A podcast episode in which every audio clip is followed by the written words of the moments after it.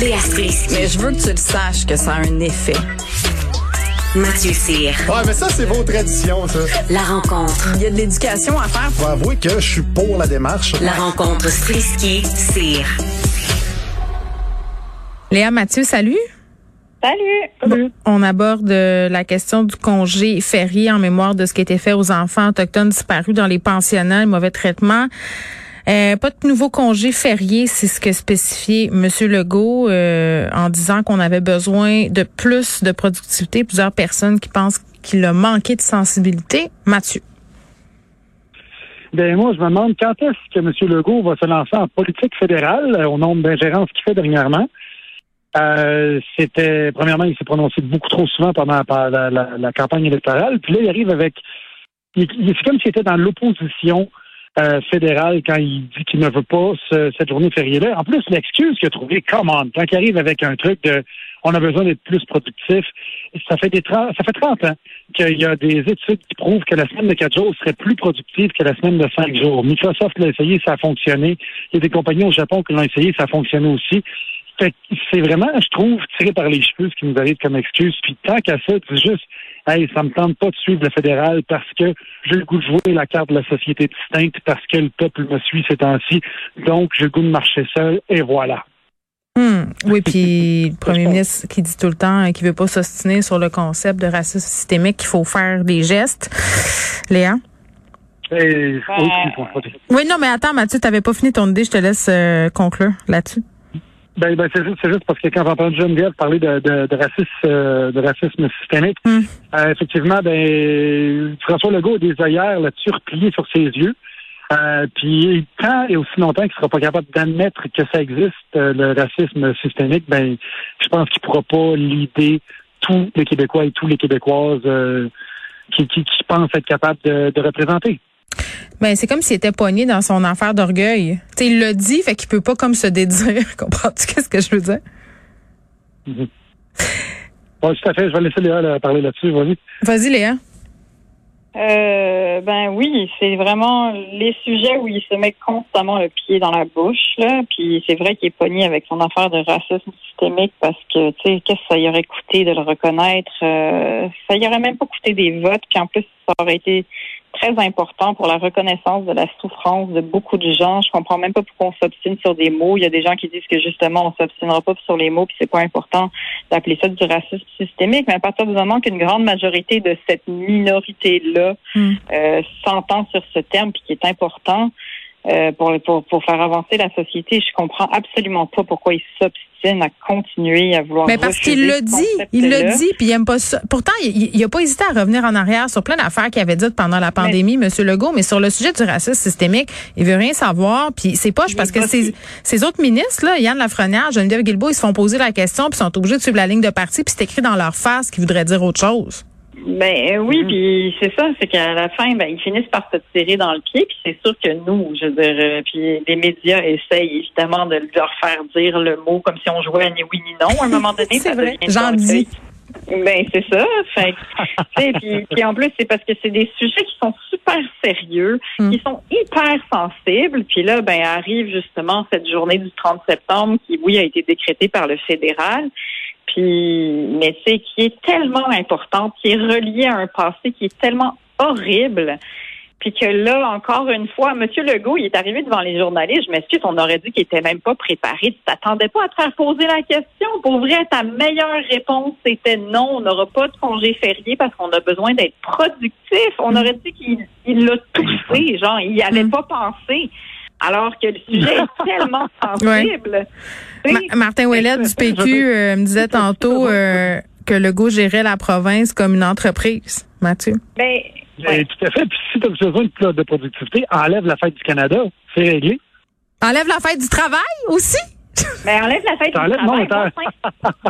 Mais non, mais pour vrai, moi, j'aurais pris la fête du travail, puis j'aurais... je- Tu sais, si tu trouves qu'il y a trop de fériés, enlève-en un. Enlève la fête du travail, puis là, c'est le tour qu'on commémore les Autochtones. Genre, faisons ça. Moi, j'aurais été ouverte à faire Oui. ça. Puis de toute façon, oui, il manque de sensibilité. C'est toujours sur ces affaires-là. Qui manque de sensibilité. Puis je peux pas croire qu'il est pas conseillé puis qu'il apprend pas. Je sais pas. Il doit voir ça comme un signe de faiblesse. Non, c'est parce que d'un point de vue des sondages, euh, d'aller de l'avant avec la question du racisme systémique euh, ainsi que ces thématiques-là, c'est pas payant pour lui politiquement? C'est ça la ben, réponse. il a besoin des villes. Puis qui en ville a voté pour de la CAQ, personne, man. Si vous aller chercher la ville, que stratégiquement, ça serait intéressant. Moi, je suis pas sûre de ça, la gang, qu'il y a personne qui a voté pour la CAQ en ville. Hein. Faut pas se, faut pas se voiler la face, là. Hein? Euh, derrière, dans nos isoloirs, là, bien chacun dans le privé de nos vies, là, tu peux bien faire à croire d'être QS puis faire ton X sur, en face de la CAQ. Ben non, mais les résultats, ben, je moi, oui. J'aurais, j'aurais aucunement honte à voter pour la CAQ. Ben, moi non plus. ils, ont, ils, ont, bien livré la marchandise pendant la pandémie. Je trouve que somme toute, c'est quand même un bon parti, sauf que ce que je déplore, c'est qu'on dirait qu'ils font exprès pour se mettre les euh, toutes les minorités à dos. Euh, puis c'est toujours comme ça. Puis après ça, ils se font ramasser justement en fédéral avec euh, Blanchet qui arrive avec la, la, question excusez-vous d'être raciste, blablabla. C'était et seulement pourquoi le Canada anglais pense ça de nous, etc., etc. Mais c'est parce qu'ils courtisent pas, ils courtisent pas les minorités, Mathieu, ils courtisent l'électorat nationaliste du PQ. C'est, c'est ça le but, là. Oui, mais l'électorat nationaliste du PQ, il y, en a, il y en a beaucoup qui sont ouverts là-dedans. Moi, je peux être, moi, je peux le dire, regarde, moi, je suis indépendantiste dans l'âme. Mais pourtant, je pense que tous les Québécois, tous les Québécoises peuvent, peuvent avoir 10 000 origines différentes. Ils font partie de la gang. Tant qu'ils parlent français. Au Québec, il y a deux ans ou il y a 500 ans, ben, il n'y a pas de différence, tu sais. Fait que, ça me fait chier de voir, excusez mon langage, mais ça me fait chier de voir quelqu'un qui scrape ces relations-là à grand coup de non, vous n'êtes pas dans la gang, non, on ne donnera pas de journée euh, de, de, journée euh, pour baisser notre productivité pour commémorer ce qui est arrivé aux Autochtones, alors que c'est atroce. Je mm. trouve ça, je trouve qu'il a manqué une belle occasion, encore une fois, puis on va se faire bâcher par Sugar Sammy. bon, lui. OK. Euh, un homme qui se confie sur son passé violent, c'était euh, t'as donné les vagues, je crois, si je ne m'abuse comment on réintègre les hommes ayant eu des comportements violents dans la société, puis est-ce que c'est OK de donner la parole euh, et de faire ce type d'entrevue-là? Moi, j'aurais tendance à penser que oui. Jeannette Bertrand le fait à l'époque, euh, cette grande tablée avec des hommes qui avouaient avoir été violents physiquement, psychologiquement avec leurs femmes. Ça avait fait beaucoup jaser. Ça nous avait permis aussi d'avancer sur le phénomène de la violence conjugale puis de comprendre. Léa? Ben oui, je pense que c'est important. Il faut faire toujours évidemment attention quand on donne euh, sa tribune euh, à des voix qu'on n'entend pas. Ben disons, faut que tu te demandes à quoi sert ta tribune, puis euh, mm. à qui tu donnes le micro, disons. Mais oui, c'est sûr que c'est important. Il faut comprendre la, il faut comprendre l'histoire, le cheminement, la souffrance derrière, derrière l'éducation de ces hommes-là. On pourra jamais changer la société puis le problème si on mm. comprend pas euh, ces histoires-là sous tous ces angles, tu sais. Puis après, ben c'est ça que c'est difficile parce que il faut, comme je disais, il faut que tu fasses attention à qui tu donnes la parole. Parce que des fois, je, je, je, pousse là, mais tu quand on regarde le report, le documentaire sur Ted Bundy, par exemple, il y en a des hommes qui ont fait mal puis qui sont très narcissiques puis qui ont besoin d'avoir ce, mm. cette espèce de spotlight, tu sais. Mais j'ai regardé l'entrevue de, de cet homme-là qui se confie à Denis Lévesque et qui dit qu'il y, a eu un passé violent. Mm je pense que c'est des témoignages qui sont importants parce que si c'est des hommes qui ont cheminé, qui ont eu une prise de conscience euh, sur leur manière d'agir, c'est sûr que c'est quelque chose qui aide directement les hommes qui sont au prix avec ces mêmes problèmes-là. Je veux dire, ça, des faits miroirs, il est vraiment important. Là, en même temps, moi, je pose la question du timing. Euh, je pense que c'est une question légitime. Là autant je trouve que c'est important. Tu sais, quand, quand on aide les agresseurs, ça veut pas dire ne pas aider les victimes. Là. Ça, tu parfois on fait un mauvais amalgame. On dit faut pas aider euh, les gens qui ont commis des crimes épouvantables ou qui sont violents. Il faut aider les victimes. Ça veut pas dire que si t'aides un, t'aides pas l'autre. Maintenant que ça c'est réglé, alors qu'on vient d'avoir un féminicide, euh, moi j'ai toujours un malaise, euh, Léa Mathieu, quand, quand au lendemain d'un féminicide, le seul discours qu'on a, c'est oui, mais il faut aider les hommes violents. Oui, il faut aider les ben hommes violents, mais là, en ce moment, c'est le temps de parler des victimes. C'est le temps de parler de violence conjugale. C'est le temps de donner des outils aux gens pour qu'ils puissent sortir de ces relations-là. Puis après, on parlera de comment on peut aider ces hommes-là. Mais, mais le timing n'est pas ben, toujours super, Mathieu. Euh, je suis plus ou moins d'accord avec toi là-dessus parce que l'arme du crime là-dedans, c'est l'homme qui était violent. Mm-hmm.